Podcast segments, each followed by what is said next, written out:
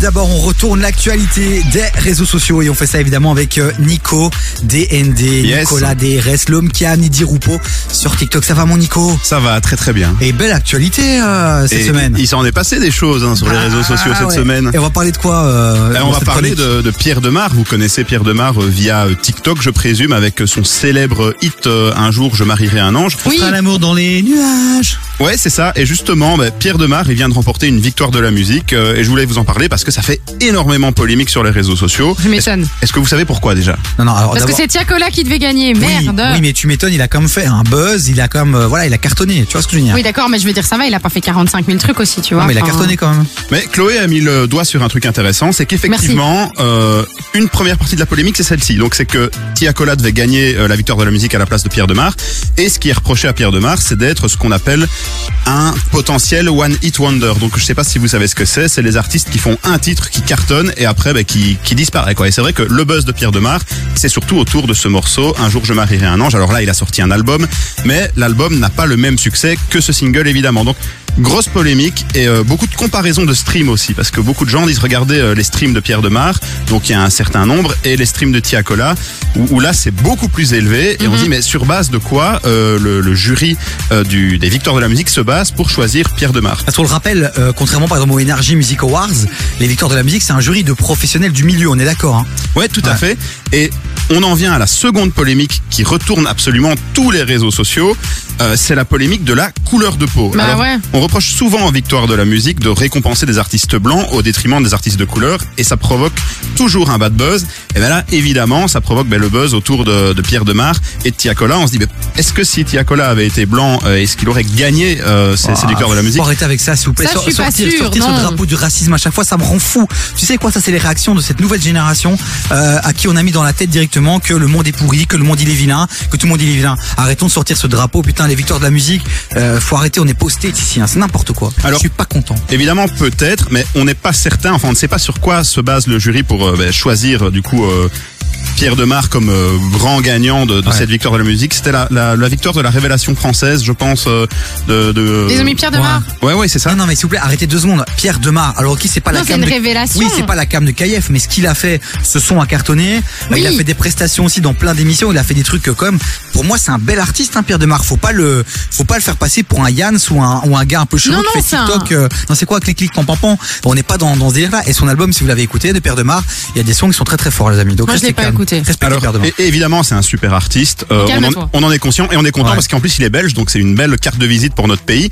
Et euh, mais par contre, la polémique, elle est là, elle est bien présente. Et euh, ben, le principal concerné, Pierre Demar, il a temporisé directement Ouais. en prenant la parole et en disant, ben, je pense que Tiakola méritait beaucoup plus ce titre que moi. Oh, mais super. En attendant, le mal il est fait. Donc, Team Pierre Demar versus euh, Team Tiakola, c'est à vous de choisir maintenant votre camp, quoi. Bah, dites-le nous sur le WhatsApp de l'émission 0472 22 7000 et Pierre Demar il l'a fait dans une émission il était invité dans C'est à vous euh, et euh, il y avait plusieurs autres euh, chanteurs Lou JPK qu'on va recevoir dans l'émission euh, ici qui viendra. Et il vient euh, quand le JPK Parce que ah. moi, je suis, je suis très fan de ah le bah, il vient le 27 Ah bah, je serai là. et voilà il y a Fred Musa qui vient le 25 Ah bah, je serai là aussi. impossible bah voilà Le mec, et, tout le temps. et on lui pose la question et lui de manière assez naturelle authentique il a dit en vérité honnêtement il était même gêné à la limite lui-même et il a dit euh, c'est Tiakola qui le méritait donc il l'a pas dit euh, genre euh, pour faire genre tu vois Non, mais c'est gentil, entre guillemets, c'est gentil et c'est bien, c'est humble et tout ce que tu veux, mais en attendant, euh, ça changerait en problème. Après, Ouais. c'est gentil de sa part, mais clairement, c'était Tiakola qui Ouais, il y a toujours des, des euros, il y a toujours des déçus dans ces cérémonies-là. Et, euh, et Oui, voilà. mais je crois que personne n'aurait été déçu si euh, Pierre Demar n'avait pas gagné, par exemple.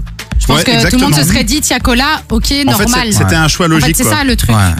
C'est que là, il n'y a pas de sens. Mais Ouais, bon, mais voilà. on le sait, la musique urbaine, elle est sous-représentée. C'est vrai que C'est dommage, faudrait une fois vraiment. voir un peu au sein du jury qui était là. Mais si on a que des, des gens de la chanson française, euh, enfin, tu vois, euh, ça peut se comprendre. Mais bref, de toute façon, la bonne nouvelle, c'est que Tiakola a pu faire une prestation lors des victoires de la musique. Big Flo et Oli aussi ont pu faire un, un son incroyable sur scène. Donc l'urbain était bien représenté aussi. Et de toute façon, c'est pas grave, Tiako, je vais aller le consoler, ça va bien se passer, c'est pas calme-toi, grave. calme-toi, calme-toi, calme-toi. Oxlade qui arrive dans un instant. Et puis on aura aussi Hamza. Jusqu'à 19h, t'écoutes des vies sur KIF. On continue à retourner l'actualité des réseaux sociaux avec Nico DND. Nicolas DND, c'est quoi sur Instagram? J'oublie toujours. Nico DND ou Nicolas DND Nicolas Dende. Je vais allumer son micro, c'est toujours mieux. Ouais, ouais, arrobase Nicolas DND. Allez-y, venez me follow parce que Non, j'ai il- j'ai besoin de fame sur Insta là. C'est Il est, hyper il, est, important. il est énorme. En plus, il lance des concepts toutes les deux semaines. Il a un nouveau concept, c'est incroyable. Au lancement, il est un peu pris par sa relation avec Chloé, mais il reviendra en force, je vous le dis. Là, je Et, travaille euh, sur mon plus beau concept, euh, si Ah, C'est là, là, mignon. là. Il est beau, il est beau, il a sorti le violon, il est incroyable. Bon, restons sur l'actualité, puisque Domingo, un des streamers les plus influents, les plus puissants, a fait une grosse annonce il y a quelques jours, il y a 24 heures. Ouais, ouais, grosse, grosse annonce. C'est officiel depuis hier et c'est une première. Le match au sommet de l'Europa League, donc Barcelone, Manchester United, va être diffusé en direct sur la chaîne Twitch de Domingo. Et le plus important, c'est que ça va être fait de manière parfaitement légale. C'est fou parce que on le rappelle de secondes Nico, aujourd'hui les streamers ne peuvent pas pour des raisons de droit euh, facilement diffuser des, films, des émissions en direct. Ouais, ouais, tout à fait. Et c'est ça que c'est une super avancée en fait pour le monde du streaming, car comme je le disais, avec commenter des matchs de football sur Twitch, c'est pas nouveau, mais évidemment euh, c'est illégal et euh, il y a souvent mais, des, blâmes, des, des, chaînes qui sautent à cause de cette pratique. Et c'est le streamer Zach Nani qui avait pris un blâme de la part de Twitch parce qu'il avait diffusé un match officiel sur sa chaîne et il le commentait. Et là, ben voilà, il s'est fait, il a reçu un, un blâme et il a failli avoir sa chaîne qui est, suspendue quoi, carrément.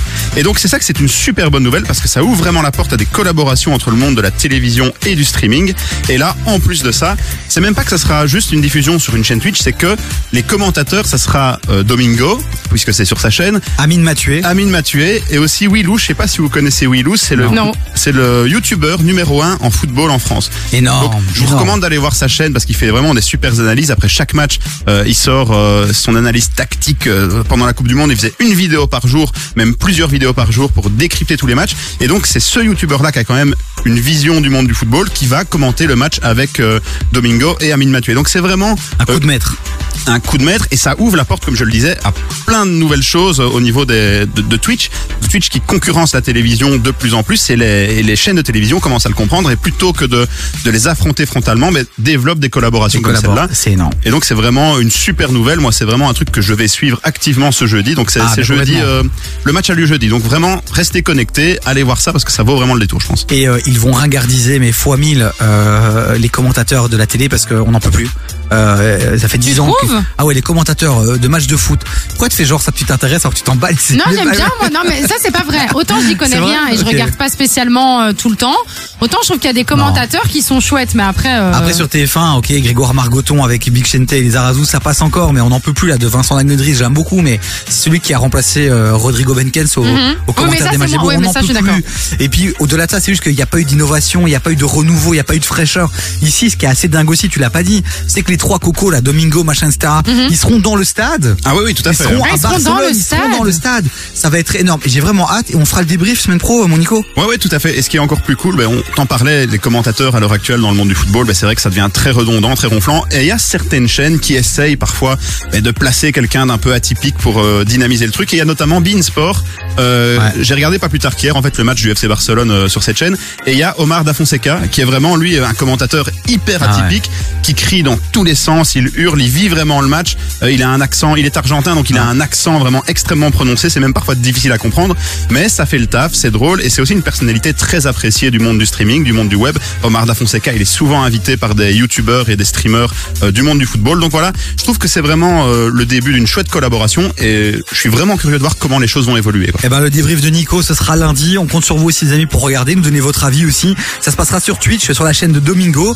Et c'est euh, donc un, c'est pour la première fois qu'un match sera diffusé de manière légale, avec les conditions, j'imagine, hyper pro que seul Domingo peut mettre en place. Et Amine Mathieu, enfin bref. Et le dernier, j'ai oublié Willy Moustache. Euh, non, c'est Willou. Willou. Willou, ok. T'as vu, j'y connais rien, mais je me rappelle. Hein. Mon Nico, je te remercie mille fois. Ah, merci à toi.